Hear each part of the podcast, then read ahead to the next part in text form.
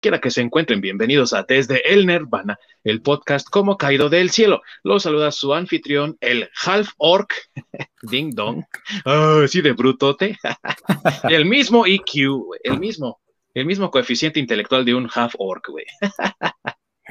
Bienvenidos amigos. Hoy me acompañan como cada viernes, como cada semana, dos de mis queridos amigos que son expertos en todo lo que tiene que ver con la cultura pop, el entretenimiento, eso que nosotros llamamos la cultura geek.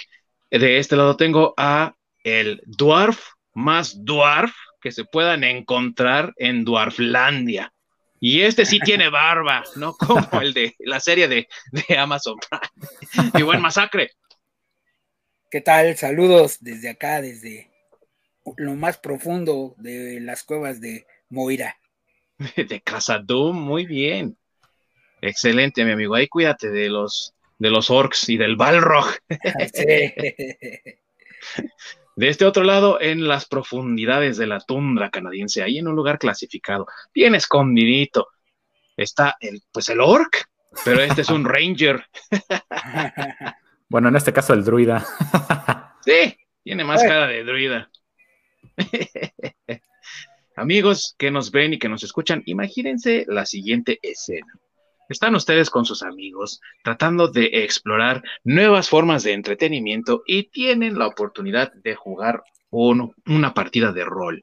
Están todos sentados a la mesa y cada uno está pensando, voy a ser un fighter, voy a ser un wizard y voy a hacer grandes hechizos y grandes hazañas y todos vamos a jugar juntos y vamos a encontrar grandes tesoros, salvar princesas, rescatar pueblos enteros.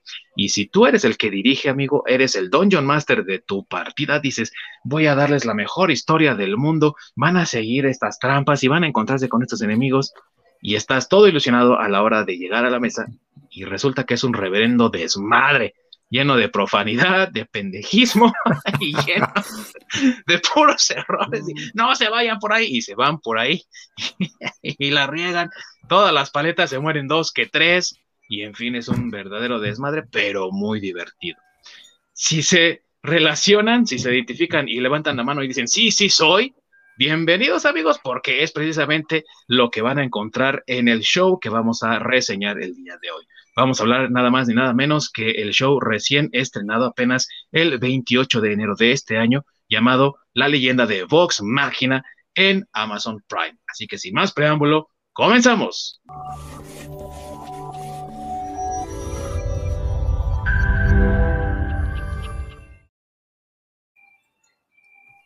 Muchas gracias, como siempre, mi queridísimo amigo Orc, que nos está siempre apoyando ahí detrás de los controles para que todo salga de maravilla en este programa que hacemos para ustedes, amigos. Y antes de que comencemos formalmente, les recordamos que hay varias formas de contactar con nosotros para sugerencias, opiniones, saludos, mentadas de madre, lo que ustedes quieran. Orc, ¿dónde nos pueden encontrar nuestros Tenemos nuestro canal de Twitch en nirvanapodcast.twitch.tv eh, nos pueden encontrar en YouTube eh, un día, normalmente un día o dos días después, después de la transmisión en vivo. Tenemos Twitter, tenemos Facebook. Eh, este fin de semana queda la cuenta de Odyssey, por si gustan vernos por ahí también.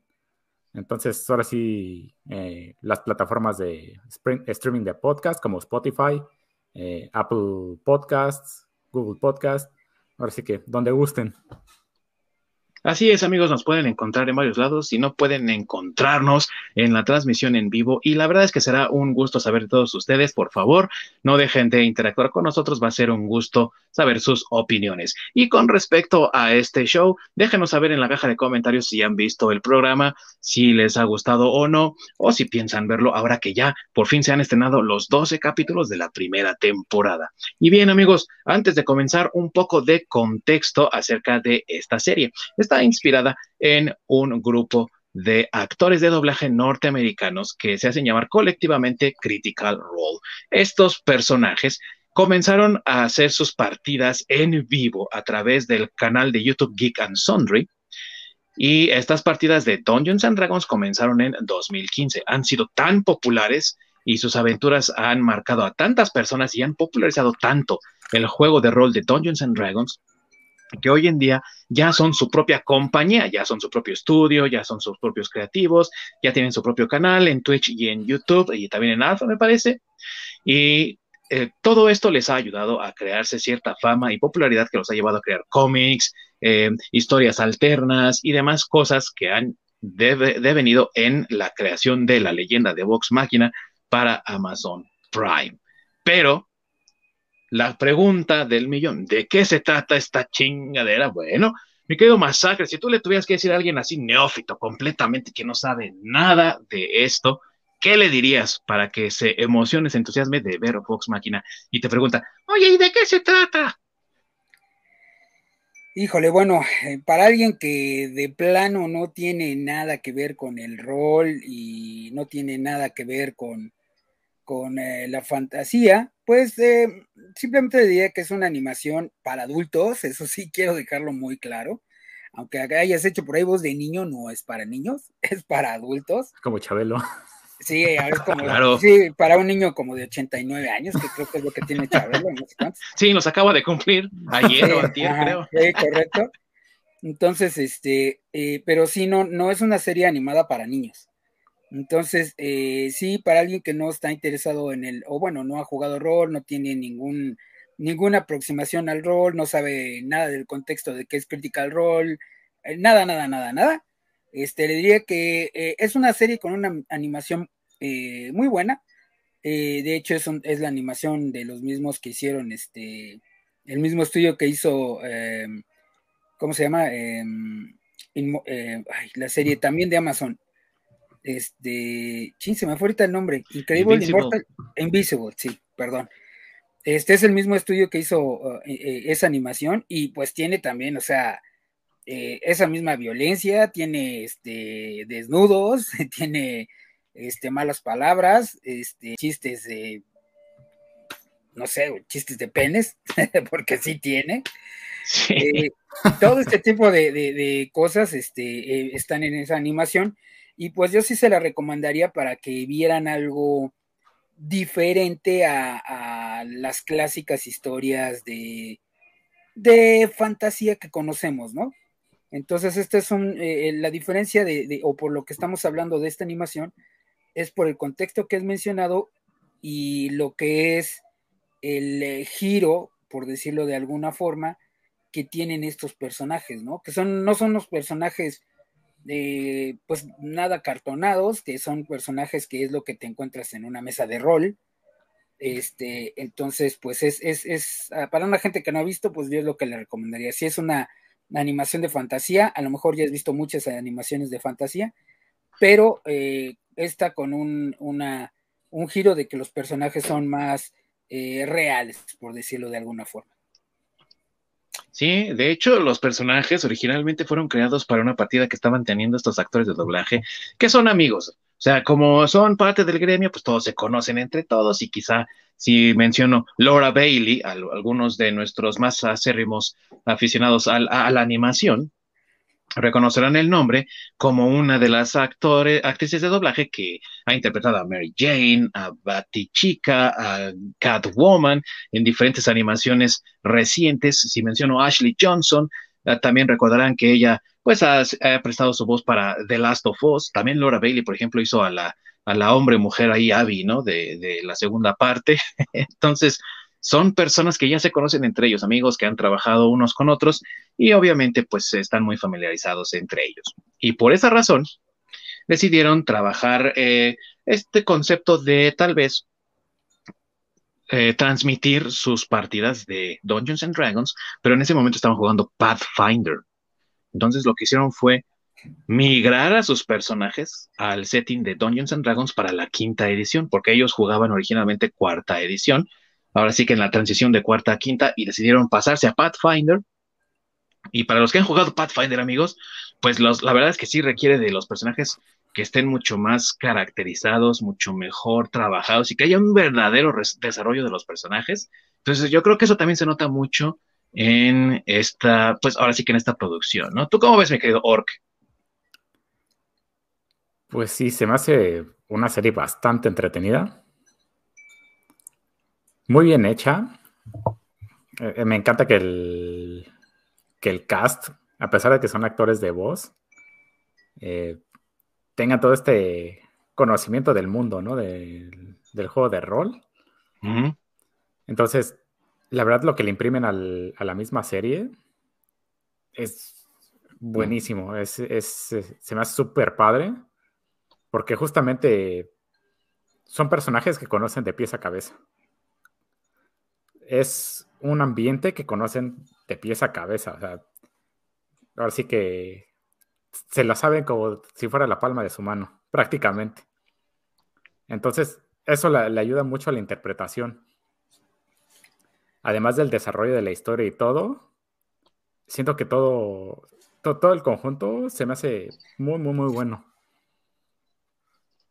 ¿Y cómo ven este, eh, ahora sí que esta analogía que hicimos, ¿no? Al principio del programa, de que es como una mesa real de juego de rol, o sea, a ustedes les pasó que cuando vieron así dijeron, ah, no mames, sí somos nosotros, güey.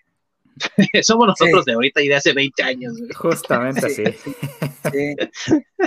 Sí. creo que, creo que eso es el, mayor éxito. Bueno, el mayor éxito que tiene entre el fandom, ¿no? Porque eh, realmente eh, no es necesario que tú si ves la, serie seas un, fanático del rol o seas un fanático de Critical Role. O sea, mm, si tú no has vivido eso y, no lo conoces o no estás involucrado, pues no pasa nada. O sea, puedes ver la serie, este, te va a gustar, pero a lo mejor no te va a gustar tanto como si, por ejemplo, eres un eres una persona que, que rolea. Pues hay un chorro de referencias al rol o sea, un montón de referencias a lo que pasa en una, en una mesa de, rol. Entonces, la serie te va a gustar más porque vas a encontrar esas referencias, te vas a sentir identificado, así como dijo Ding Dong. Y bueno, todavía, digo, yo no soy fan, pero también tiene más referencias a las partidas de Critical Role y a los, a los, a los streamings de Critical Role. Entonces, si eres todavía fan de Critical Role, pues todavía te va a gustar más porque vas a tener la referencia del rol y la referencia de Critical Role. O sea, bueno, de esta mesa de juego de, los actores de voz, que sí quiero aclarar que ellos son actores de, voz, no, no dobladores, digo, porque sí hay una diferencia. Ellos normalmente este, no doblan películas o series o caricaturas como aquí en México, ¿no? Que ya traen un guion y que las están eh, digamos, traduciendo o actuando de un idioma al otro. Ellos realmente lo que hacen es prestar su, voz para eh, series o, eh, vamos, cosas así. O sea, ellos, ellos prestan la voz, o sea, ellos no están doblando el, eh, la serie o lo que estén haciendo, la caricatura o como quieres verlo, ellos no lo doblan. simplemente ellos prestan su voz para, para hacerlo. Entonces no son, no son actores de doblaje, son actores de voz, así se hacen llamar ellos. Pero esa es la diferencia. Aunque sí doblan anime, por ejemplo, varios de ellos. Creo que el que, el que maneja la mesa, que es Matt Mercer, ha doblado anime antes. Y también Ashley Johnson ha hecho anime. Y este otro güey, Travis William, él también creo ha hecho anime. Bueno, todos ellos creo han, de una u otra forma, hecho anime. Sí, sí, lo han hecho como doblaje, pero no es como su, su, eh, su, su principal, o su trabajo principal, pues, o sea, lo hacen porque, pues, Digo, todos sabemos que ahorita el anime. Porque hay que comer, amigos. Exactamente. tiene mucho más éxito que las series gringas, pero en realidad ellos, eh, como se definen, o sea, los de Critical Role, por eso se definen como actores de voz, no como dobladores. O sea, no es como que entrevistas aquí este, a, los, a los actores que hacen el doblaje de Dragon Ball, por ejemplo. O como Eugenio Derbez, ¿no? Que es prácticamente. Ah, sí, exacto, sí. Digamos que es una traducción de los personajes que ya ya tienen una voz original. Sí, correcto. O sea, ellos son las voces originales normalmente de los personajes que presentan. Pero pues sí, como tú dices, cuando hay que comer y cuando chamba es chamba, pues sí, doblan. hay que pagar la renta. Exactamente, o sea, sí doblan anime, pero ellos se definen como actores de voz, no como actores de doblaje. Oye, güey, ¿cómo se le llamará cuando Eugenio Derbez se dobla a sí mismo, güey? Que sale en la película y luego oyes la película en español y ese güey es la misma voz. ¿Es actor de doblaje de voz o cómo es eso, güey? Pues no sé, güey. Bueno, no, no lo ha hecho, ¿no? Que yo sepa, lo único que lo ha hecho, es este... Como en una o dos películas, pero sí, güey. Yo, yo no sabía, ¿eh? O sea, digo, no, a lo mejor, pero pues no soy muy fan de Eugenio Derbez tampoco. no, ni yo, güey. Entonces no sé. Este, pero, por ejemplo, de los que sí sé que hicieron este, la voz, bueno, un doblaje en, en este en español y en inglés, pues fue Antonio Banderas con el gato este ah, sí, el gato.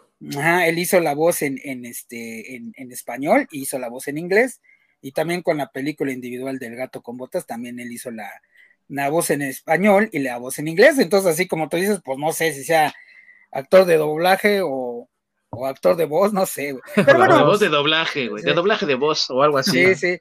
Pero bueno, eh, pero en este caso la gente de Critical Role, pues no, yo no lo vería como de doblaje, porque en realidad ellos lo único que han hecho es el anime y ciertos animes, porque recordemos que en Gabacholandia no todos los animes eh, los permiten, están como mucho más censurados que aquí en México.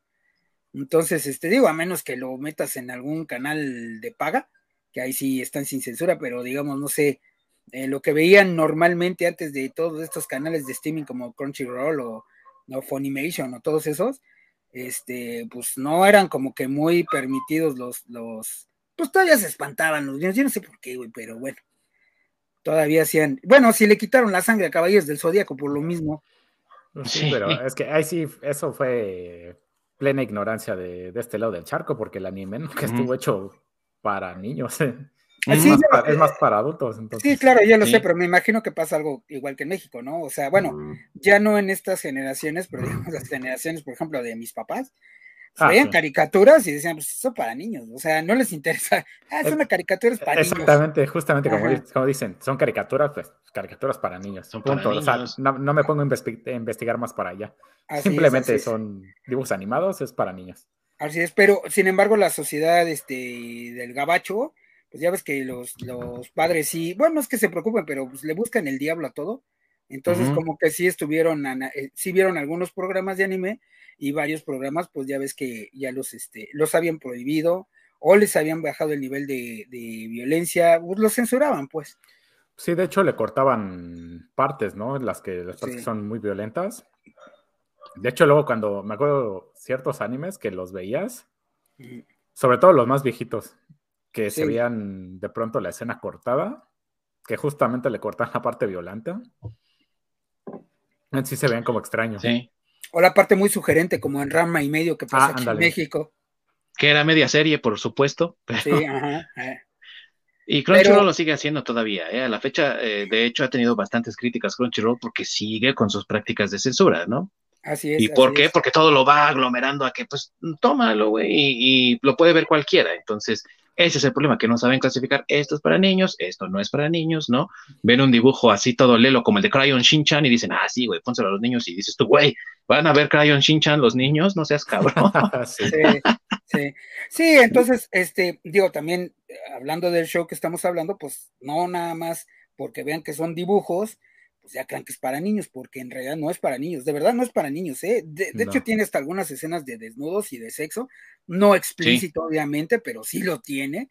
Entonces, este, pues digo, para niños no es. Y que desde el principio, desde prácticamente la primera escena, ya estamos viendo que esto va a ir, va a ir mal, ¿no? Porque es una escena que a mí, la verdad, sí me causó mucha risa cuando la vi, ¿no? En el episodio número uno vemos a esta partida, ¿no? A este grupo que se parece mucho a cualquiera que hayamos visto a lo mejor en nuestras mesas, pero que te recuerda bastante al Señor de los Anillos, ¿no? Con personajes así heroicos y sus posturas. Tienes un ranger, tienes un dwarf, tienes un hechicero y de repente el dragón ¡puf! los, los rostiza, ¿no? Y los, los, los y dice bastante gráficamente, güey. Entonces, te digo, es una escena bastante fuerte y estamos hablando de los primeros que te gustan, güey. 30 segundos. Sí, Entonces, sí. Sí, en menos de un minuto. de- de Sí, programa. entonces creo que desde ahí queda claro que esto no es para niños, por si alguien también no se toma la molestia de ver qué clasificación tiene ahí en la descripción, ¿no? Sí. Y, y vuelvo a lo mismo, ¿no? Tiene muchas referencias al rol, porque pues esos son los personajes que, eh, pues sí, como dices, que te reflejan el Señor de los Anillos, pero son los personajes que prácticamente siempre te ponen en los libros de rol, así con la misma imagen, este, vamos, muy, muy, muy acartonados, por decirlo de alguna forma, Muy genéricos. muy genéricos, así es, entonces te lo ponen así como que, de ahí, desde ahí te están diciendo como que, güey, o sea, esto no es, este, te están queriendo decir, güey, esto no es eh, un- una, una historia de fantasía eh, de Dungeons and Dragons como las que a lo mejor estás este, acostumbrado, ¿no?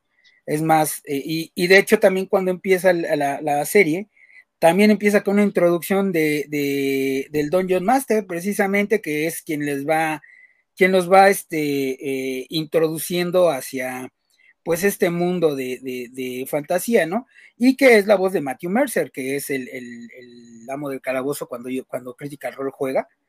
Entonces, este, él es el amo del calabozo, él es el que está encargado de hacer este, esta, esta voz de introducción y también algunas voces de, de jugadores que no son este, bueno, lo que se, se conoce como un non-player character, ¿no? O sea, los NPC.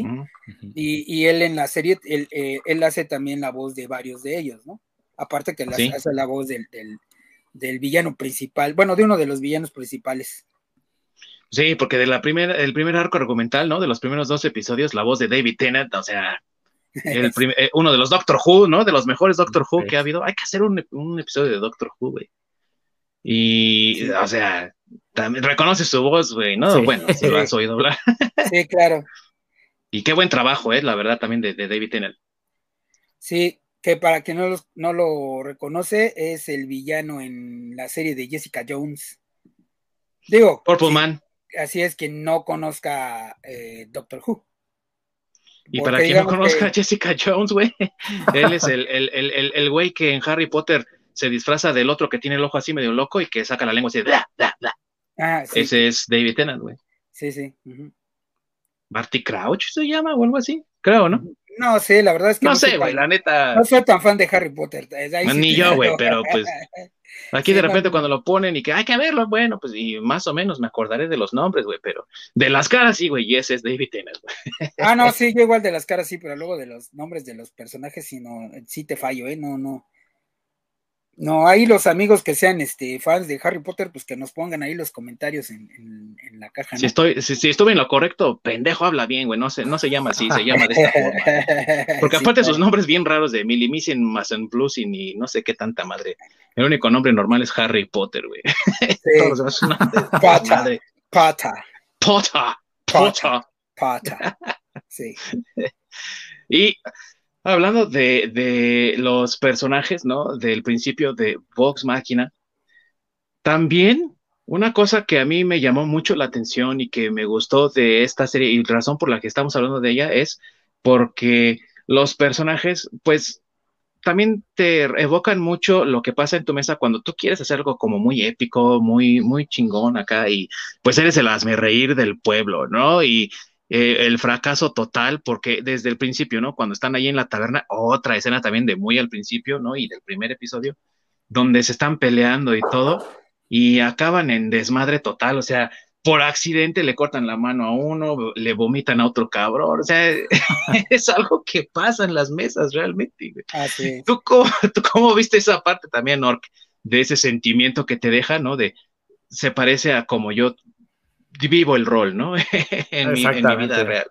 Sí, se me hace muy, muy padre, ¿no? Y eh, algo que quería comentar de el diseño de los personajes, algo que me gustó mucho es de que si quieres saber cómo son los actores de voz, prácticamente son, son esos personajes, porque están diseñados en base a ellos. Entonces, justamente así como que siento que yo me reflejo así, ¿no? En mis personajes. Justamente que así como me veo, lo único que es, no sé, me agrego orejas de elfo y cabello largo, cosas así. Entonces, sí, me, identifico mucho con eso. Aunque cabe agregar, amigos, que Ashley Johnson sí es un paja de estatura, pero no es un halfling, no sé. Porque ella es un halfling no, ahí. Eh, es que no, ni siquiera es un halfling, es un gnomo, güey. O sea, los dos. Es un gnomo, ajá, sí. Sí, los dos que salen ahí son gnomos. Este, Sí, digo, también los personajes que salen, la partida a lo mejor la vas a ver un poco este, desvariada si estás acostumbrado a, jugar rol. Bueno, desvariada no, más bien como pasa en las mesas, ¿no? Eh, vamos, estamos acostumbrados en los juegos de Calabozos y bueno, más bien en las series de, fantasía de Calabozos y Dragones que siempre hay un mago, un guerrero, este, un enano y vamos, de, los cinco personajes este, normales, ¿no? Y aquí, si te fijas, pues está, hay un, hay un elf, hay dos half elf, hay dos gnomos, este, hay un, un half. Este, no es half ya, este, giant, es gigante. Half giant, sí, no es half. Sí, es half giant. Este, entonces son como que eh, una, una partida que aparte, pues es lo que pasa en las mesas. Todo el mundo quiere ser un elf, no sé por qué chingados, pero todo el mundo quiere ser un elf o half elf. Y es lo que pasa, siempre en las mesas de, rol, por lo regular, predomina ese, ese, esas dos razas.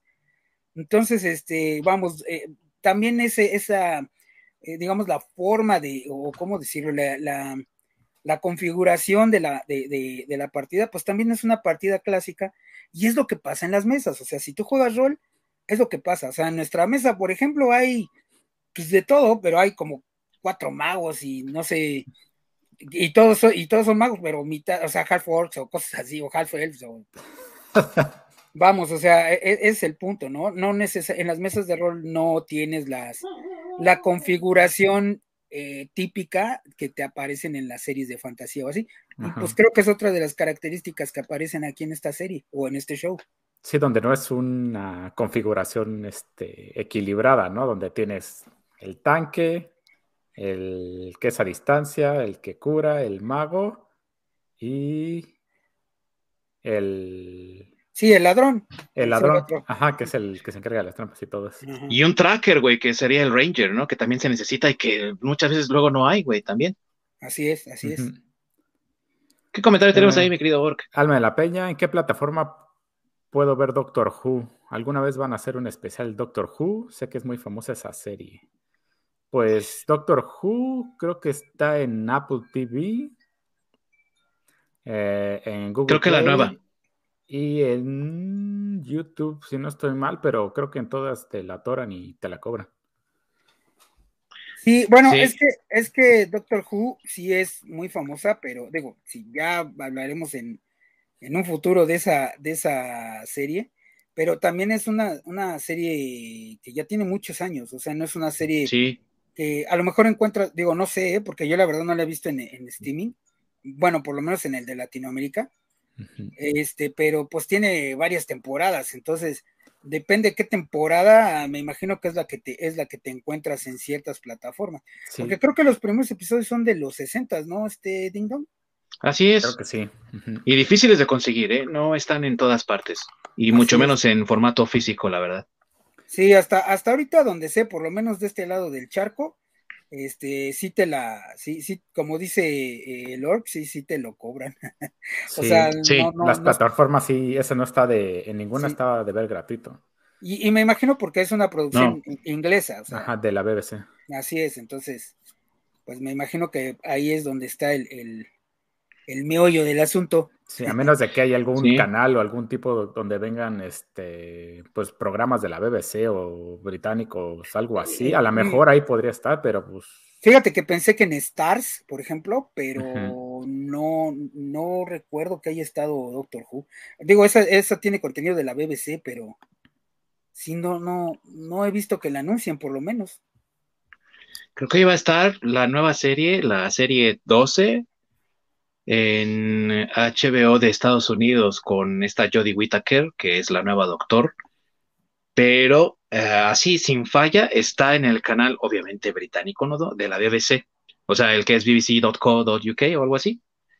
Pero pues obviamente si tú quieres ingresar desde este lado del mundo, pues te va a votar porque no, no, te, no te va a reconocer la región, ¿no? Entonces... Ah, tiene bloqueo de región. Tiene bloqueo de región, entonces no lo podrías ver ahí. Y creo que haz de cuenta que es como una rotación, entonces está disponible por un tiempo y luego ya no está disponible esa serie en particular y te mueven a otra serie, ¿no? Mm. Sí, o sea, sí está difícil. Sí, digo, en resumidas cuentas, de este lado del charco, este, Anita, está complicado, sí, no, no creo que, que se pueda ver, este, del especial, pues yo creo que habría que planearlo, porque también, sinceramente, yo he visto algunas temporadas de Doctor Who, creo que, ya ni me acuerdo qué número, pero realmente no, no la he visto, este, no la he visto toda, ¿no? Porque, digo, precisamente porque este lado del charco, pues no, no es tan, y más en Latinoamérica no es tan popular. No, no, no es muy popular.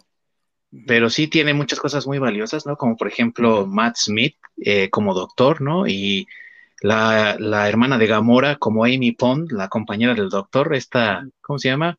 Karen Gillan, ¿no? Pero la, el personaje se me fue ahorita de, de la... Ah, de la compañera del doctor, no, yo tampoco me acuerdo. Este... Es Karen Gillan, que es eh, la que también sale en Jumanji, ¿no? Con La Roca. Ah, sí. Amy Pond se llama el personaje, pero la hermana de Gamora, se me olvidó su nombre ahorita, güey. Nebula. Nebula, exacto. Número, número 14 en el mamazómetro. ah, bueno. Escocesas y pelirrojas también entran entonces. Ah, claro, cómo no. aquí, aquí no somos racistas como Disney que este bloquea. Que borra pelirrojos. sí, pobres pelirrojillos. Sí, sí, sí. Y esa es la mejor, yo diría, ¿no? Y ese doctor es el que más me gusta después de David Tennant, yo diría. Eh, porque sí he visto algunos también de David Tennant. Y ¿saben qué? Que hace mucho tiempo, yo creo como unos 10 años, eh, estaba aquí en México el canal de la BBC por, por transmisión de cable en formato privado. Y sí, podías ver el Doctor Who. Pero desafortunadamente el canal, no sé si no tuvo éxito o qué pasó, ya no está ahorita disponible en Latinoamérica, hasta donde yo sé, el canal de la BBC, y pues se ha perdido. Ahí fue donde yo vi muchos de los episodios del Doctor Who, pero obviamente pues de esas épocas. Sí, yo también vi ahí varios este, episodios del Doctor Who, aunque en realidad, fíjate que déjame comentarte que nunca le encontré a qué hora lo pasaban exactamente. rotaba mucho. Como que rotaba mucho y luego ya le perdí el hilo, entonces, este, digo, pero sí entiendo lo que es un TARDIS, por ejemplo, que es el, TARDIS, sí sé qué es, este, y bueno, ese tipo de cosas que luego referencian mucho de Doctor Who este, sí, sí, sí lo reconozco, pero pues como tú dices, gracias a, esas épocas cuando lo pasaban en cable. Pero sí, sí, me fue complicado seguir, seguir la temporada.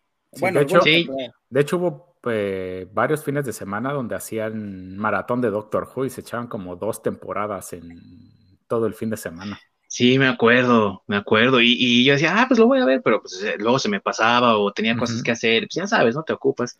Y yo la verdad lo caché porque pues, a mí me encanta Monty Python, güey. Eh, mm. Entonces, luego me aventaba ahí el Flying Circus del Monty Python, güey, y mm. salía Doctor Who después, entonces me quedaba viéndolo. Así fue como, como la encontré. Pero lo que dice Masacre es verdad, o sea, yo de repente decía, ah, bueno, pues próxima vez, ¿no? Próxima semana o lo que tú quieras, veo mi, mi, mi, Monty Python, me sigo con Doctor Who. Oh, sorpresa, ya te ponían otra cosa, ¿no? Faulty Towers o Downton Abbey, cualquier cosa de esas, y ya no estaba Doctor Who, güey. sí, correcto.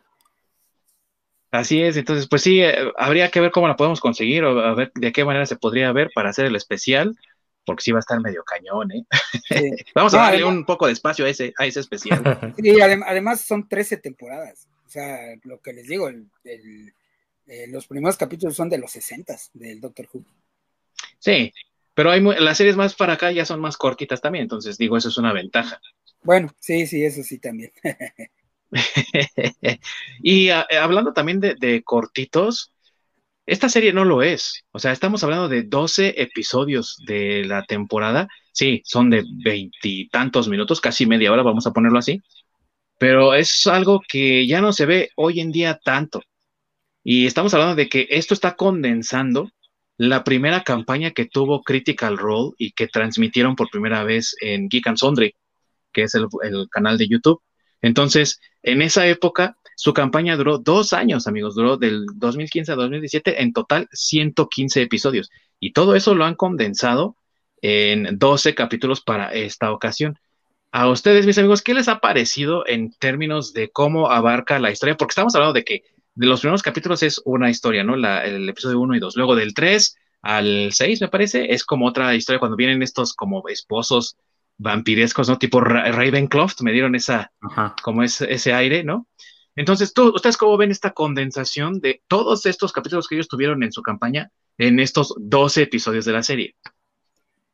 Pues para mí es lógica y necesaria, o sea, obvio, sí, ¿no? Sí, quien ha jugado rol sabe que hay partidas que, o bueno, uno como por ejemplo, a, mí que me toca ser Dungeon Master, planeas una cosa y tú piensas que van, vamos a avanzar en una partida o en una sesión, que vas a avanzar un chorro, y de repente tus jugadores se entretienen, no sé, 40 minutos en cómo abrir una pinche puerta, ¿no? Una cosa así.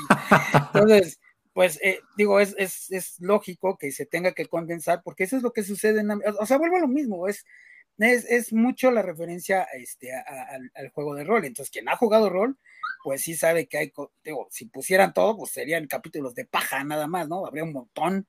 Entonces, eh, pues nada más habría, hay, que rescatar lo que es importante, lo, cuando suceden las cosas este, realmente eh, destacables de, de, las partidas. Entonces, yo creo que está bien, está bien hecho ese, ese resumen, en mi opinión, o sea, de, digo, porque tampoco no he visto, bueno, no soy muy fan de seguir eh, ninguno de los de las transmisiones de streaming de, de los jugadores de, de, mesa, ninguna.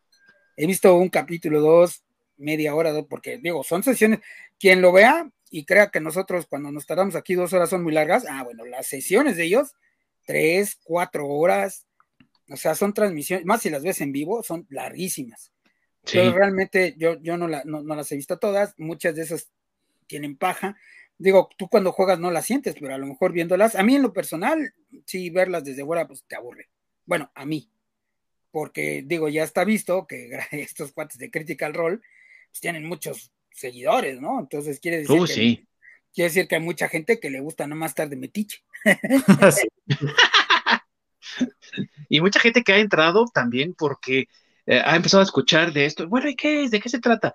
Y entonces eh, han sido como recomendados del recomendado, si tú quieres, y entonces van llegando más y más porque van trayendo sus amigos, sus allegados, de que de repente se corre la voz, y también porque muchos youtubers están comenzando a hablar de Critical Role. Oye, ¿qué es Critical Role? Bueno, te voy a explicar aquí y te voy a decir de qué se trata. Entonces, están tratando de, digámoslo así, meter más personas a a conocer esto, y eso es lo que le ha dado mucha popularidad ahorita, por ejemplo, al rol, para bien y para mal, porque tristemente, una vez que Critical Role se volvió famoso o popular entre la comunidad normal, digámoslo así, que no juega rol de forma regular o que no sabe nada de lo geek ni de lo nerd, empezaron a, también a ver muchos cambios de, bueno, ¿y por qué los orcs no son negros? Eso es racista, ¿no? O sea, muchas sí, estupideces que hemos visto. En esta época de inclusión, pues sí, incluso el último libro de, de, Dungeons and Dragons, que es este como una aventura en una escuela o seres universitarios. Ah, sí, en la, universidad, sí. Sí, que eso ya, lo mencionamos. O sea, definitivamente yo ni lo he comprado. O sea, no tengo en contra, pero no se me hace algo divertido. Bueno, en mi es como un, o sea, en mi opinión es como jugar Harry Potter en, en, en mesa y no soy fan de Harry Potter, entonces habrá quien, a quien le guste, a mí en lo personal no, ni siquiera me he involucrado en comprar ese libro. Eh, sin embargo, pues sí, como dices, cuando es el mainstream ha jalado muchas cosas negativas, aunque también ha jalado muchas cosas positivas. Tenemos más productos de, de, de, Dungeons and, Dragons, más, más detallados. Pero fíjate que curiosamente, en este show, eh, pues no pueden, por ejemplo, los encantamientos, aunque funcionan igual que en, en, las reglas del juego de mesa de Calabozos y Dragones, ellos no los pueden mencionar por este tema de copyright.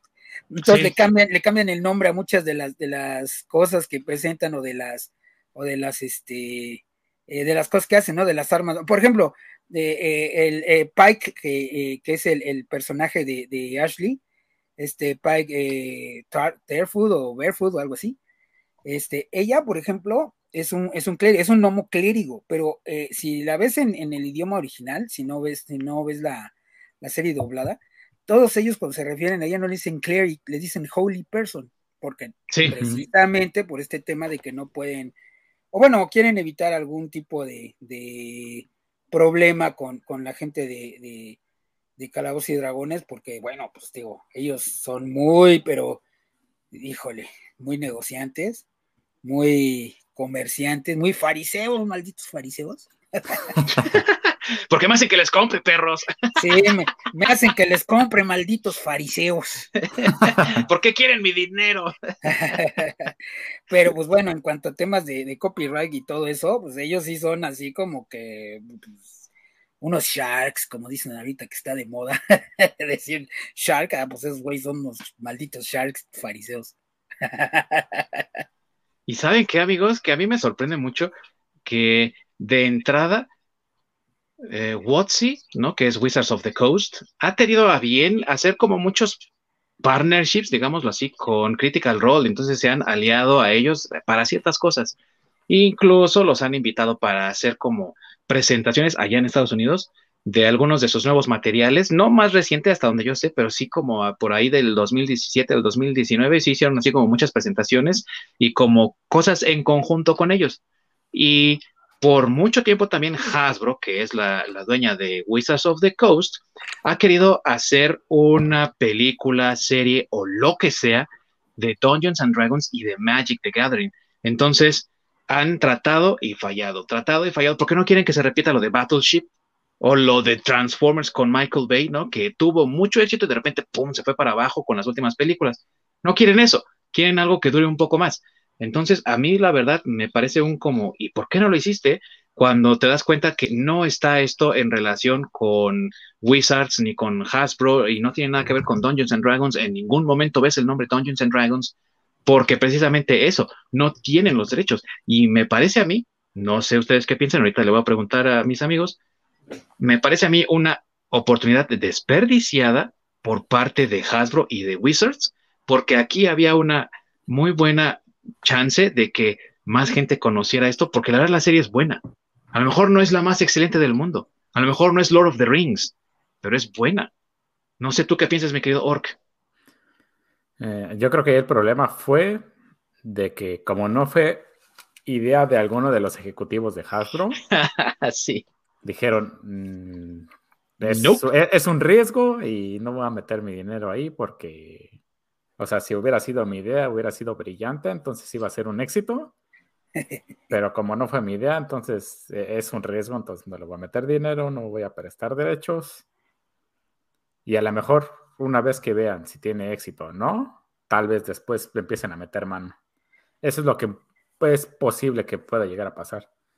Eso sí es que los de Critical Role ya sigan a empezar a tener pues éxito esta serie que digan, pues sí le entro por la lana, o le digan, no, así estamos chingón. no, gracias, hay para la otra. Y que sabes que también, amigo, que ya Critical Role se convirtió en una compañía eh, productora. Entonces, junto con las personas de Amazon Studios y con las personas de Tit House, que es la, casa animadora, ellos ya también son productores ejecutivos, o sea, hay productores ejecutivos de los estudios y aparte todos ellos, todo Critical Role, son productores ejecutivos de esta madre. Entonces, obviamente tienen mucha libertad creativa que algo como Hasbro o como Wizards no va a, querer dejarles tan fácilmente, sobre todo porque estamos hablando de algo, que, como ya dijo Masacre, para adultos. Y ellos van a querer tener como una piel más amplio para adolescentes también, porque a fin de cuentas el juego va orientado a eso niños de 13 años en adelante ya lo pueden jugar, entonces van a querer hacer algo así y van a querer cortar muchas cosas que yo creo Critical Role no va a dejar que, ocurran, ¿no? Sí, no, por supuesto, van a empezar a meter mano, donde obviamente una persona de, de Hasbro y Wizards van a meter mano, oye, quiero que esto llegue a más personas de más rango de edades, porque así que no quiero que sea tanta sangre o tan gráfico, entonces quítale eso. Eh, la parte sexual, si quieres, la puedes medio insinuar, quítale eso. Este, quiero que empieces a meter pendejadas así, pendejadas por allá. O sea, el chiste es de que quiero vender simplemente. Entonces, sí. Bueno, bueno, como, como mencionó Ding Dong, este, todos los estudios pensaron que era un riesgo, yo creo, porque eh, si saben, esto nació como un proyecto, creo que en el 2016 o algo así que en realidad la gente de Critical Role pidió donaciones como para hacer ese show. Digo, a lo mejor supongo que no tenían eh, todavía armado algo con los estudios de Amazon y demás, pero este sí eh, leí por ahí que juntaron suficiente lana, o sea, sí algo así, o sea, unos cuantos milloncitos, y que gracias a, a, esos milloncitos que ellos ya, como tú bien dices, se volvieron productores porque invirtieron obviamente esa misma lana, en hacer esa, esa, esa producción. Ah, porque quiero mencionar que eso, esa lana que juntaron fue gracias a las, a las donaciones de los seguidores o las personas que ven los, los, los streaming de, de Critical Role. Entonces, eh, juntaron esa lana, este, y, pero en realidad al principio nadie les había aceptado el proyecto, ¿eh? O sea, como bien dijo este, creo, Ding Dong, no sé quién de los dos mencionó, que los estudios veían que es un riesgo. Eh, porque sí, en realidad eh, pues sí es un riesgo. Sin embargo, yo creo que ya con la lana y ya con algunas cosas ya producidas, ya se las presentan a Amazon y Amazon dice, ¿sabes qué? Sí, de aquí somos. Y antes de que ahorita, por ejemplo, que termina la primera temporada, ya está firmada la segunda. Sí. La segunda con Amazon ya está firmadísima. Y ya va a haber segunda temporada. Entonces, este, pues sí, yo creo que ahí también como bien dice Ork, eh, no creo que la gente de Critical Role vaya a permitir que algún otro estudio o Hasbro en este caso le meta mano, porque pues, digo, pues, les costó, ¿no? O sea, es, es, es, es, como, bueno, yo creo que a lo mejor es el sueño de ellos, ¿no? Porque ellos se, dedican al doblaje, sinceramente se dedican al espectáculo. Entonces, a lo mejor por eso ellos habían pensado en algún, algún, este, pues, algún programa, no necesariamente una, una animación, algo, porque pues ellos ven cómo funciona todo, todo ese, pues se mueven en ese ambiente. Exactamente. Entonces digo, eh, qué increíble es ahora que tu hobby, porque en realidad es un hobby y todos lo que, los que jugamos rol pues es un hobby, pues qué genial que ahora tu hobby pues se vuelva tu empresa, ¿no? Tu negocio, imagínate, pues yo no dejaría, yo no dejaría que le metiera mano Hasbro, y más porque son unos fariseos. Bájale el precio a sus miniaturas, malditos. lo que sí es, a lo mejor si le empiezan a meter mano ya, este, porque pues están metiendo lana ajena, a lo mejor, o por lo menos si yo fuera ellos, es de, pues, quédate con el producto, pero todo lo referente a mi marca, todo lo referente a mí, se queda a un lado. Entonces, si eso termina siendo una porquería, ahí sí es tu Pero ya no me relaciones con eso. Sí. La ventaja es que Amazon ya tiene muchos productos de Critical Role. si quieren comprar algo, y Amazon ya tiene productos de Critical Role, tiene bastantitos.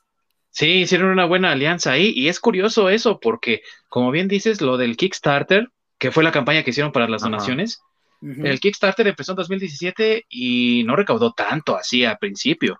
Conforme, fue agarrando como más tracción y empezó a ganar más popularidad, muchas más personas, muchas más personas fueron como donando. Y entonces ellos hicieron como un concept, ¿no? Así para ver que si animaban a la gente y entonces hicieron los diseños de los personajes. Y mucha gente dijo, va, ahí va mi dinero, ¿no? Sí, yo quiero ver esto. Y lo querían hacer independiente. O sea, ellos querían una animación completamente fuera de Hollywood. Y entonces en Amazon alguien dijo, oh, esto se ve chido. Y empezaron una alianza bastante buena. O sea, ahí es a, donde, a lo que voy que ahí tuvo Hasbro la oportunidad de decir, oh, esto se ve chido. Y esto es lo que nos está dando popularidad. Y aparte ya hemos tenido estos güeyes en, eventos y cosas. Vamos a ver si podemos hacer algo juntos. O sea, ahí es donde estaba la oportunidad para ellos. No ahora de agarrarlo y doblarlo a su forma, sino más bien ellos adaptarse y encontrar un terreno común para que las dos productoras estuvieran a gusto. Pero la verdad es que aquí Hasbro la, pues sí perdió la oportunidad, ¿no? Pues sí, pero, pues sí, pero ¿por qué es Hasbro, amigo? Ellos se dedican a vender juguetes pero porque quieren ellos ahora sí que hacer sus animaciones y sus películas y sus series con sus juguetes y sus cosas. Pues Por eso es que dieron los derechos de, de, Transformers y tienen, le dieron los derechos de Battleship. Pues Creo que hasta van a hacer una película del cubo Rubik's, güey, algo así. Creo, que sí, pero, pero pues vuelvo a lo mismo, para vender juguetes, güey. O sea, ellos venden ah, juguetes. Ah, sí. Entonces no creo que haya habido, sí, no creo que haya habido algún ejecutivo de Hasbro. Digo, estoy de acuerdo en lo que dices de que perdieron la oportunidad, pero también hay que ubicar que los ejecutivos de Hasbro son jugueteros, güey. O sea, no son eh, personas que se dediquen a, al espectáculo o al, arte o algo así. O sea, a lo mejor si le hubieran presentado sus personas, o sea, es un suponer, ¿eh? Si le hubieran presentado ese diseño de personajes como, mira, vamos a vender estos juguetes, aquí están ya, mira, mis, mis plastilinas de los personajes, y este, los vamos a hacer como He-Man. A lo mejor Hasbro ahí hubiera dicho, ah, pues sí, güey, va. Sí, hubiera estado chido. Es lo que estaba pensando, justamente si lo hubieran presentado como He-Man.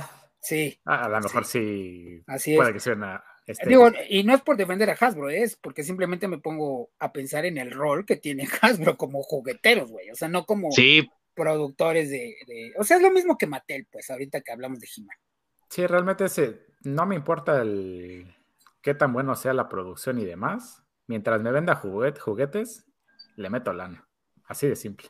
Así es. Y lo, curioso es que ambos, Mattel y Hasbro, tienen sus divisiones de televisión. O sea, está Mattel Televisión, que hizo Masters of the Universe Revelation para Netflix, y está Hasbro Television, que ha hecho ni madres. Así es, que es lo que, que... G.I. Joe. G.I. Joe, ajá, las películas de G.I. Joe fueron de Hasbro, pero creo que esa fue Hasbro Productions, o no me acuerdo, pero tienen su división de Hasbro Television y no han hecho nada, güey. O sea, ahí tienen mi pequeño pony, güey, así como para explotarlo para todo lo que da con un montón de series para ah, eh, aventar al cielo, no lo hacen, güey. Entonces, yo veo ahí muchas oportunidades perdidas y por eso es que lo cuestiono, ¿no? Digo, no, no es que quiera que Hasbro haga eh, una, unión con Critical Role, pero sí hay una, había una oportunidad y creo que estuvo despreciada por su lado pero le va bien a Critical Role porque la verdad es que la, animación es muy buena. Pues es que yo creo que el target de Hasbro son los niños, ¿no? O sea, digo, la verdad. Sí. Critical Role no son niños, ni, los demás, ni la mayoría del, sí, ni la mayoría de la gente que juega Dungeons and Dragons actualmente, pues son niños, o sea, eh, creo que, híjole, no, no, no quiero pecar de, de, generalista, pero eh, creo que las generaciones más jóvenes es ya más complicado que jueguen Dungeons and Dragons como tal vez nos tocó a nosotros, ¿no? O sea, esta onda de leer y juntarte en una mesa y, y, vamos, nosotros cuando empezamos a jugar, pues digo, yo empecé antes que ustedes, pero pues tenía que unos 17, 18 años cuando yo empecé, me imagino que ustedes más o menos igual, yo recuerdo creo que tenía 16, ¿no? 16, sí. Sí, oh, tenía 16. Sí, porque cuando, sí, porque cuando llegó dije, ay, este morrillo. Pero a lo que me refiero, éramos, éramos otro tipo de, ah, o bueno, a lo mejor estamos eh, educados de distinta forma. Y ahora es un poco, bueno, yo lo que veo en las generaciones nuevas es que sí es un poco complicado que jueguen eh, Dungeons and Dragons, la mayoría, ¿eh? O sea, todavía hay, pero, pero ya creo que la gente que juega a Dungeons and Dragons son, ya tiene un rango de edad más grande, no más chico, como debería de ser. Sí, es verdad eso, y es también por la razón por la cual como que no se entiende mucho algunos de los cambios que han ocurrido y que también han sido mm, promovidos de cierta forma también por Critical Role. No crean que son blancas palomitas, amigos, son lo que le sigue de Progress. A fin de cuentas viven en California y pues es la tierra del progresismo. Ahí es la gorra de mi buen masacre, ahí está LA. Entonces, o sea, sí son muy progres, sí son muy eh, pues no quiero decir intolerantes, pero sí es la palabra, ¿no? A otras formas de pensamiento. Y eso, pero eso, a, pesar de esa cuestión, creo que no se ve reflejado tanto en la serie. Sí hay ahí como, por ejemplo, mm, este cuate que... Eh, eh, sí tiene sus tintes. Sí, pero no está bien, no es así como abiertamente, eh, oye, maldito racista, o como en otros trabajos, ¿no? Como Last Jedi o como otras cosas así, ¿no? Sí, sí, no es tan abiertamente progre, pero sí, sí tiene sus, sus tintes. Digo, pues yo a mí ya no me sorprende porque, pues, bueno, sean todo. Pero vamos, digamos que esta tiene sí tiene sus tintes, pero no, no, no están tan marcados. Vamos a ver cómo viene la segunda temporada. Pero sí, ahorita en la primera, por lo menos, no, no exageraron con eso. Yo creo que también fue parte de, del éxito que tuvieron este, o bueno, que está teniendo, que cabe decir que es un éxito moderado, tampoco es un éxito así, este, que digas, uy, la mejor serie animada de, no, tampoco. Este, pero sí han tenido cierto, cierto, este, cierto éxito y también yo se lo, se lo, pues, eh, bueno, pienso que sí también es, como no metieron muchas cosas progres, pues yo creo que es por eso, porque no, no se nota tanto. Como dice, sí las tiene, pero pero no tan acá. sí, o sea, de que las tiene, las tiene, pero no es, no es tan in your face, ¿no? Así de que te lo aviento ahí para que lo. Y ahí va el sermón. No hay sermón en ningún lado, ¿no? Entonces, eh, quiero, eh, esto lo estoy trayendo ahorita a colación, amigos, porque hemos hablado un poco de las bondades de esta serie y de sus orígenes y su contexto, pero no hemos hablado de aquellos aspectos negativos que sí tiene algunos, y creo que entre ellos es también la adición esta del progresismo que se nota, a pesar de que no es tan evidente, sí está un poco ahí como forzadito, ¿no? Como metido ahí un poquito con el calzador. Digo, sí, metió bien el zapato, pero sigue siendo un poco apretado, ¿no? Sí, como que te dio ahí tus, tus codazos para que entrara. para que entrara así, ¿no? como cuando en el metro, güey, te, el policía te mete así, güey. sí, sí. y, y, y, que entra, o sea, que a fin de cuentas entra ahí todo apretado, pero pues entra. Y todavía sí, güey. Aquí viene. Ya entró, ya se fue. ya ves, Ork, viviendo en Canadá y perdiéndote de estas maravillas del tercer mundo, güey. Ya entró, ya cerraron las puertas, jálale. Jálale, ya. Pero entre, entre esas otras cosas, ¿qué detallitos encuentran ustedes, amigos, que podrían mejorar y que ojalá mejoraran para la segunda temporada? Tú, mi buen Ork. Pues en general, eh, a mí me hubiera gustado que hubiera un poco más de variedad de personajes en cuanto a razas, porque sí está muy marcado en que no sé, el, dos halflings, dos half elf, el half giant y el otro creo que es el humano. El humano. Es humano normal. No sé, o sea, hubiera un poco más de, pues de variedad, ¿no? O sea, meter dwarf, meter este, un half orc y razas menos populares, por así decirlo. Eso me hubiera gustado que hubieran, que, en vez de sí ser razas como muy mainstream, sí hubieran variado un poco más. sobre todo para, para agregar un poco más a la mezcla. Sí, le hace falta, le hace mucha falta, sí, es verdad. Tú, mi buen eh, Masacre, ¿qué piensas que puede todavía mejorar la serie o ese negrito en el arroz que tiene? Bueno, yo, como Dungeon Master, creo que sí le están tirando un poco más también a las nuevas. bueno, me voy a recapitular un poquito más. Lo que mencionaste de, de que está tratando Dungeons and Dragons de, de, ser más inclusivo, porque pues es un juego que se ha hecho más popular y dentro de esos puntos negativos pues están la gente que se ofende porque ¿cómo le puedes decir eh, dwarf a un dwarf? o bueno, enano a un enano, porque es despectivo, ¿no? Ese tipo de cosas. Y que, ¿por qué no hay más inclusión de que este, haya más mujeres, haya más este, tipos de razas? Eh, incluso ahorita en, este, en Dungeons and Dragons están queriendo meter esto de, de las multirrazas del multiverso de Dungeons and Dragons. Porque, pues, porque, pues, bueno, está de moda el multiuniverso, pues, ¿por qué no las multirrazas, no? Y ahora ya puede ser un montón de cosas ahí en el, este, en el calabozo, ya puedes elegir entre un chorro de razas y, veo que es algo que se está reflejando, por ejemplo, aquí, ¿no? Como dice Orc, sí eh, debería de haber más variedad, pero hay cosas que ellos están como pensando afuera de la caja. Y, por ejemplo, el, personaje este que es un gatillero y que trae una, una, un arma, tal cual. Percy. Ah, Percy. Ajá, Percy, así es. Él, él, en realidad, en realidad, ese personaje es un personaje creado por este por el, este actor de doblaje y permitido por eh, Matthew Mercer, que como calabozo, como amo de calabozo, tienes la oportunidad o la facilidad de decir esto sí, esto no. Y Matthew Mercer ahí sí le está dando chance de tener este personaje creado, este, fuera de del concepto de Ranger o de todo esto. Eh, eh, de fighter, de cleric, de, vamos, de, las clases regulares, y, se, le está permitiendo tener este tipo de, personajes, eh, lo cual está bien, bueno, es que tiene igual sus pros y sus contras, pero yo soy un poco más tradicional, creo que a lo mejor yo no lo hubiera permitido, o sea, sí, pero no con una pistola, tal vez con algún otro tipo de arma.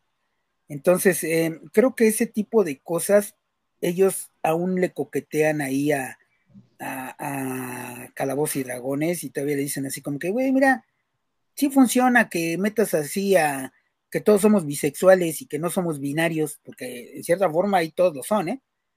O sea, todos les gusta de ida y de vuelta y, y, este, entonces así como que, mira, está bien que, lo, lo, puedes meter, o sea, vamos, como que implícitamente o de cierta forma le están como queriendo decir a, a Hasbro, oye, mira, si todos tus personajes son binarios y haces este, reglas para eso, pues mira, sí funciona.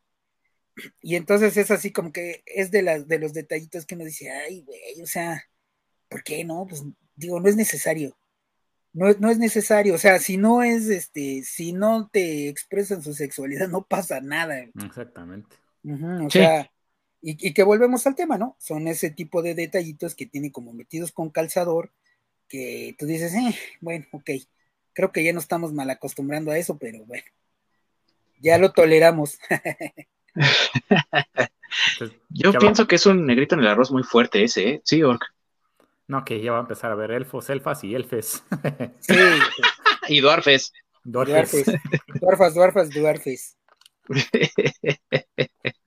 Aguas, Orc, porque entonces también va a haber orcos, orcas y orques. Y orques. y creo que ese es un detalle muy importante que a veces dejamos pasar porque, bueno, la historia es interesante, ¿no? Como es el caso de este show. O sea, yo realmente pienso que es un show decente, ¿no? No les voy a decir que es el mejor show que he visto, tampoco les voy a decir que es la mejor animación que he visto, pero es una animación decente, con una historia decente, que tiene desarrollo de personajes, pero que sí tiene mucho de ese, de eso eh, progre, que demerita un poco ante mis ojos el proyecto en ciertas formas, ¿no? Y también que, pues, hace, hace de eso algo forzado al grado de que te pones a pensar realmente, pues, ¿se necesita esto aquí? ¿Realmente está bien? ¿Es válido? ¿O estoy presionándolo demasiado y mejor debería de dejarlo de lado, ¿no? Y no porque estemos en contra de, de las variedades, ni mucho menos, sino porque hay ocasiones en las que realmente, pues está de más, sobra eso, y no es parte de la importancia de ni de desarrollo de personaje ni de desarrollo de historia. Podemos ver en este en esta serie el desarrollo de la historia es muy bueno sin necesidad de esas cosas. Y es ahí cuando sientes tú que está como insertado a fuerza, porque realmente la historia no lo necesita.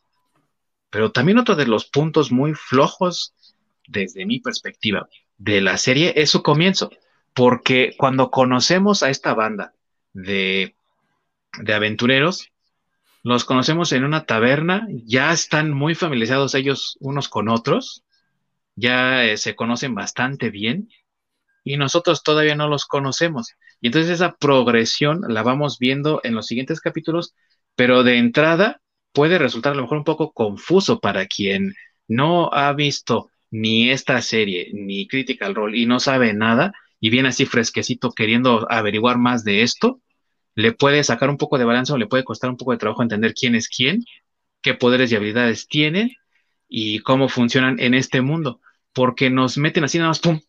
Ahí están estos cuates, ¿no? Entonces, creo que eso es un punto flojo de la serie, pero otro punto también es, eh, a pesar de que tiene buena animación, la discordancia también en la misma, ¿no? Porque las, por ejemplo, las barcazas o el mismo dragón de los primeros episodios, ¿no? Hace un contraste muy, pero muy feo con los, con los diseños en, en 2D. Y es algo que creo se pudo haber trabajado mejor ahora que ya están con un estudio como Amazon. Y sin embargo se nota así como muy hecho al aventón. Y es una pena porque el diseño del dragón se veía bastante bien, la historia está muy bien, pero eso, pienso yo, desentona un poco. Entonces es algo que tienen que arreglar también para la siguiente temporada. No sé ustedes cómo lo vean, sobre todo Ork, que sabe de estas cosas. Sí, como que no permearon muy bien ese escenario de 2.5D, donde quieren meter animación 3D en un escenario 2D. hay, eh, esa parte que dices del dragón, sí, sí les falló gacho. Porque tenemos eh, buenos ejemplos donde la animación, la 2.5, queda sumamente bien, que son como los ojos de eh, Street Fighter. Los nuevos, que son escenarios 3D, pero en un ambiente 2D y se ve súper bien mezclado. O incluso los juegos de... Ah, los de Dragon Ball, ¿no? Esos también que son escenarios 2, eh, son personajes 2D en escenarios 3D, que es lo que se llama el 2.5, que quedan sumamente bien. Entonces sí, sí, esas fallas técnicas, que eso es parte del estudio de, animación, donde sí les falla. Pero en general... Se me trabó ahí, mi querido Ork. Sí, creo que sí. Es lo malo de, hacer este, programas en vivo. Es lo malo de ser canadienses, allá todos raros. Sí, canadienses raros. No, y esta cosa también, ¿sabes lo que tiene que, que ha demostrado? Mejor dicho, hay otras animaciones que han demostrado que esa animación que menciona Org del 2.5 se trabaja muy bien, eh, por ejemplo, en cosas como Castlevania o incluso en Masters of the Universe, ¿no? Que es una basura de historia, pero la verdad es que la combinación de animación de 2 y 2.5 está muy bien, o sea, se ve muy bien. Y en Castlevania también resalta bastante bien. Ya volvió el Orc. Sí, luego llego cuando estás mencionando Masters of the Universe, que pues sí, me la terminé aventando ya lo que estaba y está bien culera. Está cool, amigos, está cool. Ese pinche Kevin Smith, hijo de la chingada. estás deshonrado, Kevin Smith. Ya no eres Sí, parte no. de la comunidad geek. Ya, ya, no hicieron Lárgate. ni, ya, ya no hicieron ni promoción, ¿verdad? O sea, de, de No. que salió, No. ya, No, ya, yo creo que nada más lo sacaron porque ya lo tenían. porque ya lo tenían, ya sácalo, hay Sí, que a ver sí, qué sí. pasa. Sí, Sí. no, es que sacaron a la super mamada Lynn, hija, no, pues, de, de- de la chingada, sí está muy culera. Mira, yo te voy a ser sincero que ya ni siquiera vi la segunda, o sea, no sé ni qué tanto éxito haya tenido, ¿eh? Bueno, la, la segunda parte. Hasta donde yo sé, en Estados Unidos y aquí en México, no sé, en Canadá, nunca llegó ni siquiera al top 10. Ni siquiera. No, aquí ni siquiera figuraba en- de que existía. la tuve que estar buscando. Sí, no, pues aquí tampoco, ¿eh? O sea, bueno, que yo recuerde ya la segunda parte ni siquiera te aparecían las sugerencias, nada. Creo que no, creo que no. Es que sí está bien culera, Sí, pero bien, bien culera, peor que el- la primera parte, ¿eh? hijo. ¿A poco no? No. Sí, sí, no, muy de la chingada. Bueno, aunque aparte también supe que filtraron el, el, el resto de la segunda parte, todo el mundo dijo, no, eh, ya con esa filtración vámonos a la chingada, ¿no? Sí, casi le hicieron como Quentin Tarantino con los ocho más odiados, así de ya, güey, ahí tienen la pinche película, la chingada. Cuando Sí, se sí, filtró sí. en una obra de teatro, creo, algo así. Sí, algo así. Ajá. Y, y, bueno, y, y lo que estábamos mencionando, Ork, es que esa, a pesar de esa basura de historia que es, la verdad es que la animación, ¿no? De esta que mencionas tú, 2.5, es muy buena ahí. O sea, Sí. ahí tenemos un ejemplo de una buena animación 2.5 que yo no veo en, en Vox Máquina, ¿no? Sí, no, es, son de los puntos débiles, que la verdad sí, sí, sí, sí dejan que desear, sobre todo porque pues Amazon también estuvo involucrado, ¿no? Sí, Y pues y el estudio que hizo Invincible, que la animación de Invincible es bastante buena. uy, sí, muy buena. Pero creo que porque tuvieron más tiempo, ¿no? O sea, bueno, hasta donde yo sé, después de que, es que, bueno, donde yo me quedé es que en realidad nadie quería el, el- el proyecto hasta que Amazon lo vio, pero ya cuando Amazon lo vio es porque ya tenían como la idea y como que ya hicieron las cosas un poco más rápido, ¿no? Para sacarlas. Precisamente por toda la, pro- la campaña de Kickstarter, que ya habían prometido cosas y ese tipo de situaciones. Sí, pero Pues si ya sí, prometiste, por lo menos, o sea, tu nombre está de por medio, por lo menos da un producto de calidad. A fin No, de cuentas, Sí, sí, estoy de acuerdo contigo, pero a lo que me refiero es que a lo mejor para esta segunda temporada que ya está anunciada desde antes que acabara la primera y que ya están teniendo más tiempo, ah, como bien dices, ¿no? A lo mejor ahí ya le, le dedican un poquito de más atención a la, a la animación, porque digo, finalmente la animación no es tan mala tampoco. no. Pero Entonces, No. este, pero digamos, sí estoy de acuerdo contigo, que la pudieron haber hecho mejor. Sí, y, y no es mala, pero sí tiene detalles que, por, por ejemplo, para mí resaltan mucho y que la verdad es que también, amigos, uno que- como que se vuelve exigente conforme va recibiendo más y más cosas y yo no sé lo que piensan ustedes y tal vez deberíamos hacer un programa de ello, pero la animación de Avatar, o sea, la leyenda del maestro del aire, qué buena animación, amigos. O sea, está hablando, por ejemplo, Ang junto con Katara y Sokka. Y en una animación tradicional, nada más ves a Ang hablando y moviéndose. Y mientras tanto, Katara y Sokka, pues ahí nada más estáticos. Pero en la animación de Avatar, si tú le pones atención, todo está, algo está pasando siempre. Entonces, mientras Ang está hablando, a lo mejor Katara está enojada o mueve los pies, o Sokka se distrae, babosea por otro lado. ajá. Y, y esta animación de Vox Máquina tiene tanto parecido en el diseño de personajes a ese anime, como extraño anime, ¿no? A- anime americanizado de Avatar, Ajá. que la verdad sí se nota mucho, por ejemplo, cuando alguien está hablando y los demás se quedan así como nada más estáticos, ¿no? Y no hacen Ajá. ningún movimiento. O yo lo noto, no sé, o creo que también por lo que, por lo que veo, ¿no? Sí, es que ahí, por ejemplo, si vas a hacer eso y a, a los demás los vas a dejar acartonados, pues ahora sí que toda tu visión y tu cámara le haces acercamiento a quien está hablando y eliminas a las personas alrededor y no sé, a lo mejor solo dejas detalles de ellos como partes del cuerpo y los vas a dejar estáticos porque si tienes un paneo donde están varios personajes y uno está hablando y los otros pues, Solo hay parados. porque te dio hueva este, animarlos y Animarlos. literalmente pusiste unos cartones ahí que están escuchando algo y que se está moviendo. O sea, es que sí, sí es muy notorio. Sí. Y es algo que Avatar cambió completamente en el sentido de la animación. Hizo que la animación fuera mucho más fluida y siempre estaba algo pasando. Entonces, realmente el mundo cobra vida. Bueno, desde, desde mi perspectiva, ¿no? Y eso es algo que veo en Vox Machina y digo, el diseño es muy parecido a esa americanización de anime, ¿no? En el diseño de los personajes, pero le falta esa calidad a la animación y creo que lo pueden hacer y deberían de hacerlo porque le daría mucho empuje también a la serie, desde mi perspectiva. Sí. Sí, pues ojalá lo hagan. Digo, yo entiendo un poco por la cuestión de que les digo del tiempo y ya sabes que cuando eh, los empiezan a corretear, pues a lo mejor ya no se fijan tanto en esos detalles.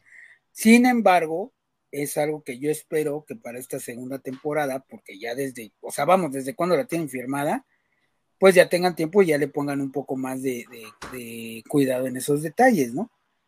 y, entonces, vamos, eh, sí, sí, sí, yo creo que, o sea, sí estoy de acuerdo con ustedes, este, aunque tampoco creo que sea algo como que demerite tanto la, serie, ¿no? Digo, vamos, es un punto, es un punto a, a mejorar, sí, pero digo, si tú ves la serie, o sea, está, mejor que muchas otras cosas que están pasando ahorita. Ah, sí. Entonces, sí, no es para condenarla al infierno, pero digo, es un punto que estaría bien mejorar, ¿no? Así es, así es, sí. Y bueno, también los que les digo, ¿no? En cuanto a las reglas de, calabozos, porque finalmente, este también eh, ellos eh, son jugadores de Dungeons and Dragons, eh, su show está basado en, en los juegos de Dungeons and Dragons. Entonces, muchas de las cosas que presentan en la serie, pues son basadas en, las reglas de, Dungeons and Dragons, aunque propiamente no pueden hacerlo por el tema que ya platicamos del copyright. Pero eh, también creo que dentro de eso se pueden mejorar. O sea, híjole, es que, es que, ¿sabes qué? Eh, creo que también es un poco también del lado del, del juego de rol, del quinta edición porque ahorita también con este tema progre lo están queriendo meter al, calabozo también, o sea, tenemos por ahí la historia de las famosas reglas para los jugadores en silla de ruedas, o sea.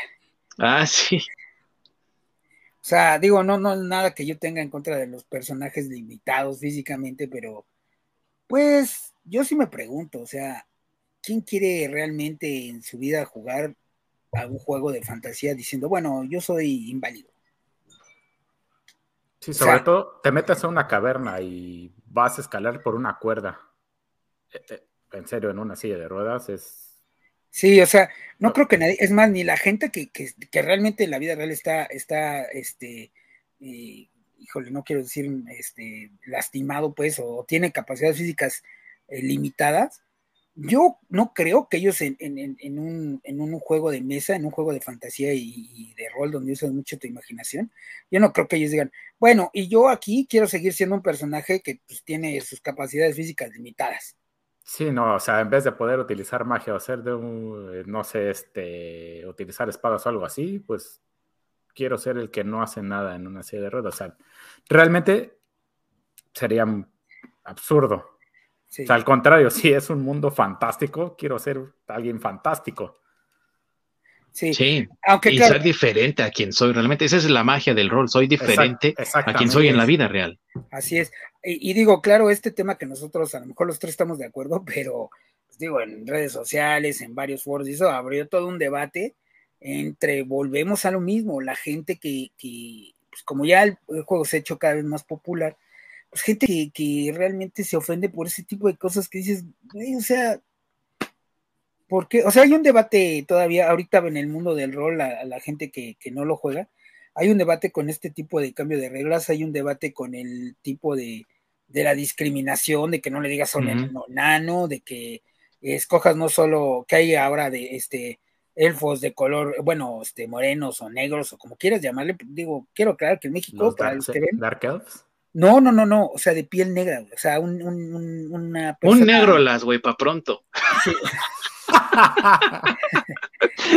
una, una, persona afrodescendiente, para decirlo de manera políticamente correcta. Sí, no me vayan a cancelar, es una broma, no sean Entonces, eso es a lo que me refiero, cuando en realidad, pues tú cuando jugabas rol, pues, güey, ni siquiera te preocupabas por eso, ni siquiera decías, bueno, y quiero aclarar aquí a mis compañeros que yo soy negro, así como que, güey, ok, qué bueno, ¿no? Sí, es que últimamente se enfocan mucho en cosas que, pues realmente no sirven de nada en la historia, no tienen relevancia como el, la sexualidad, ¿no? Sí, correcto. O sea, realmente, ¿qué te aporta si te gusta nombre, mujer, perro, rata? No sé, lo que se te antoje un árbol. Sí. O sea, eso realmente, ¿qué, qué relevancia tiene como para que estés haciendo tanto pedo? Pues nada más aporta que a lo mejor el don John Master te diga, ahora tira un de 20 a ver si te dio sífilis o no, güey, porque, o sea, ¿qué más te puede pasar? Pero es que sí, re- realmente, o sea, eso, pues, a, a nadie le importa y No, y por lo menos a, a nosotros, por ejemplo, que el tiempo que llevamos jugando es como indiferente, ¿no? Es una de las maneras que terminamos perdiendo el tiempo. Pero hasta ahí, o sea, es, digamos, una anécdota graciosa. Pero realmente dentro de la historia no afecta nada ni a nadie, como para que toda esa gente que, como dice Masacre, los pinches metiches, que son los que se quejan de absolutamente todo, Sí. Sí, y- vengan a meter la cuchara por algo que es irrelevante realmente. Sí, y ahorita también ya está el debate de que, por ejemplo, digo, cosas, eh, eh, a mí me preocupa porque son cosas que afectan las mesas de juego, ¿no? O sea, ya por ejemplo que hay un tema también ahí de que las chicas que juegan este calabozos que con sus compañeras de mesa que no las respetan y que aún Porque son acosadas. Exacto, aunque son personajes femeninos, son acosadas dentro del juego y, güey, pues, o sea, pues si no estás, ay, bueno, no sé, pero digo, si está el tema de, güey, pues si no estás a gusto en una mesa donde te, te tratan mal, independientemente de que seas hombre o mujer, si te tratan mal, pues ¿qué haces ahí, no? ¿O con quién te Te vas a otra mesa o... Claro. Entonces, e- ese tipo de cosas son así, güey, ¿por qué te quejas? Vete de ahí. Porque aparte no es una, una, algo sano para nadie, para nadie. O sea, sea hombre o mujer o quimera, no es sano estar en una mesa donde te faltan al respeto, porque eh, tú cuando vas a jugar calabozos, pues no buscas, buscas divertirte, no buscas Exactamente. ir a, a que te falten al respeto y la solución es tan sencilla como, pues ya vine, no la pasé bien, no vuelvo a ir. Así es. Y se está creando un debate en, en- en- en torno a este tipo de cosas que, como bien dice pues creo que no son necesarias, ¿no?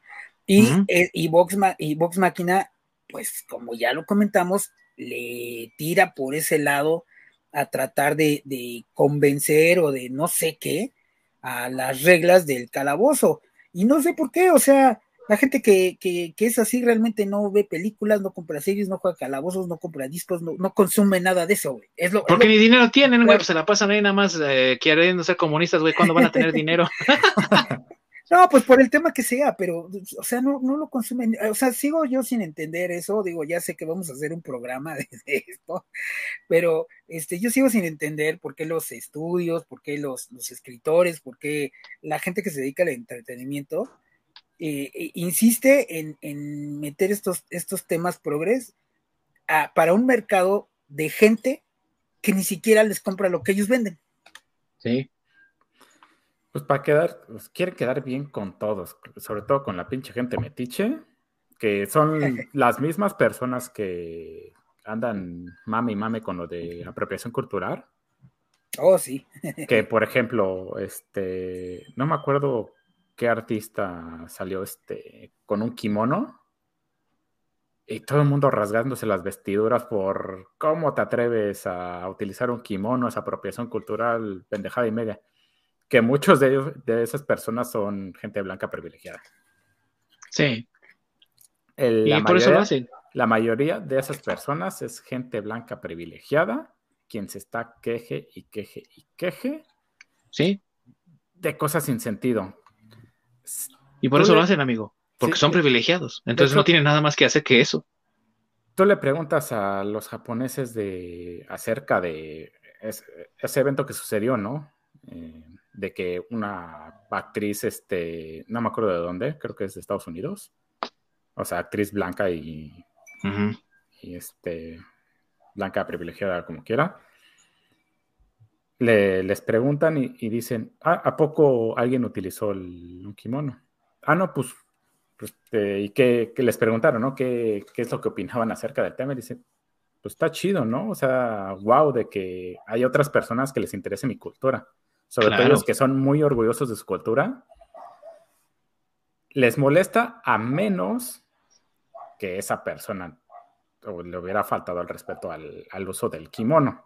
O sea, si lo hubiera traído, este, si en vez de ser un kimono bien hecho, hubiera sido, no sé, una tanga en forma de kimono, algo así, que en ese caso sí dices, pues...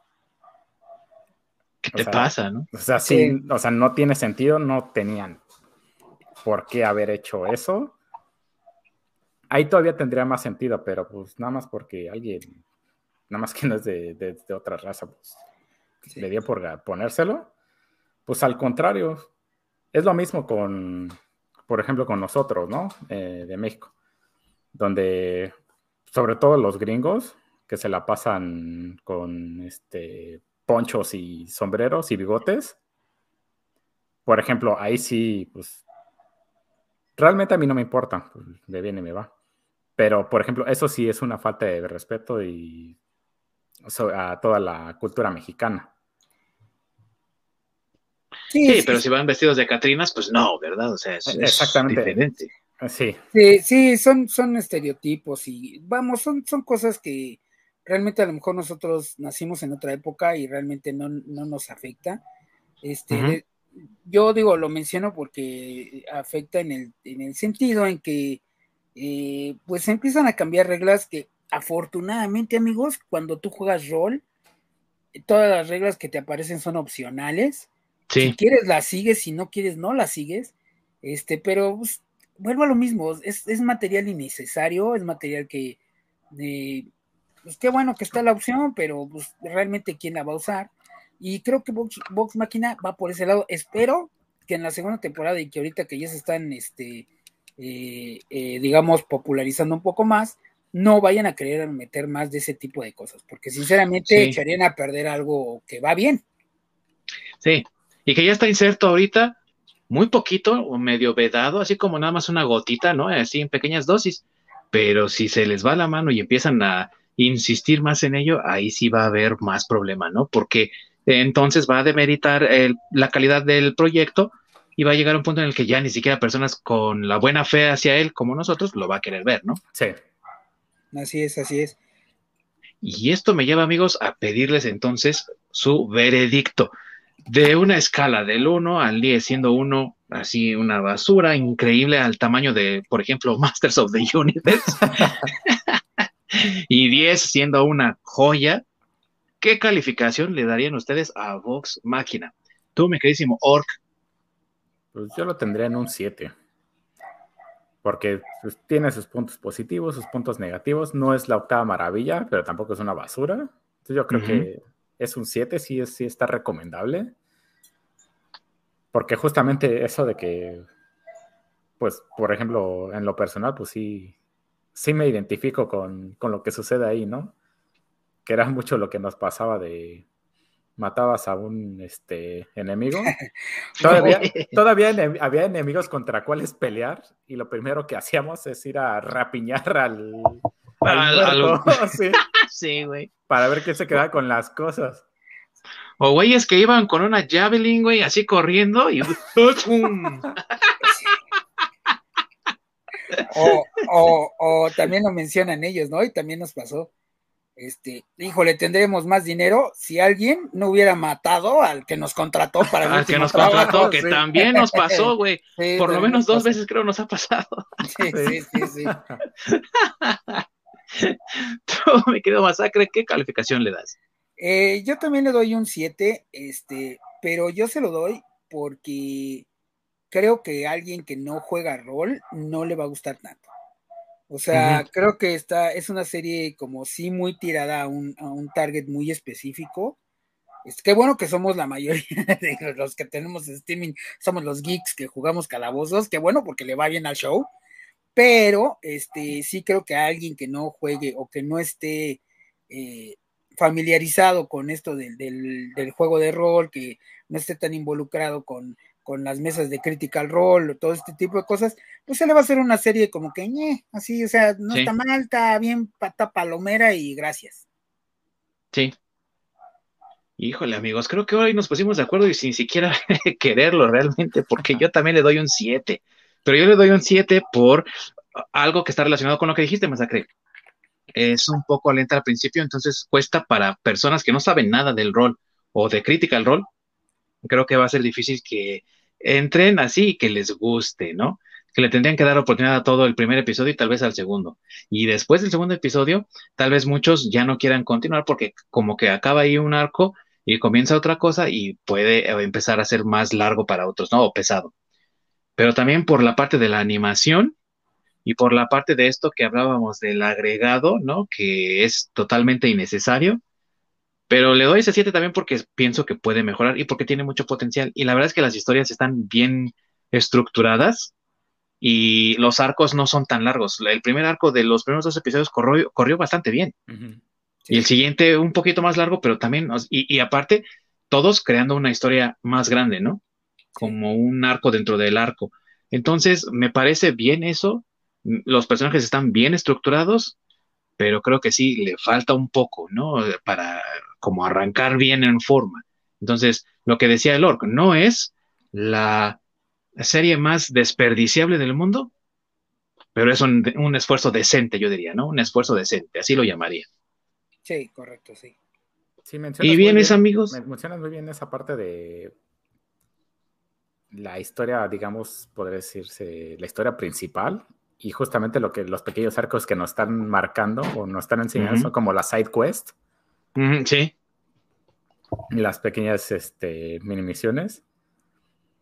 Entonces sí, la hace bastante disfrutable, aunque yo en lo personal, eso sí es opinión muy, muy, muy personal. No me gusta que siempre quieran hacer shows, series, películas o lo que quieran, incluso los mismos juegos, para toda la gente. Sí. Yo sí prefería que este, hicieran pequeños nichos para gente en específico y te entreguen un buen producto para ellos. O sea, no es necesario que tengas que darle gusto a todo mundo porque vas a quedar mal con alguien. Sí. Así que el que mucho abarca poco aprieta. Progress. Perdón. no, esos no aprietan, son flojitos y cooperando.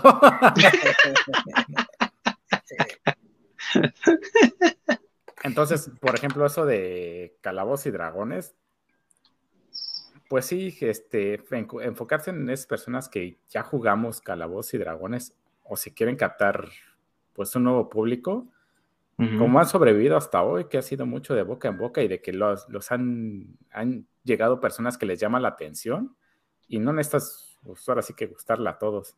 Y nos entregas un producto de calidad con algo que nos va a gustar y dejas de meter tanta mamada. Sí.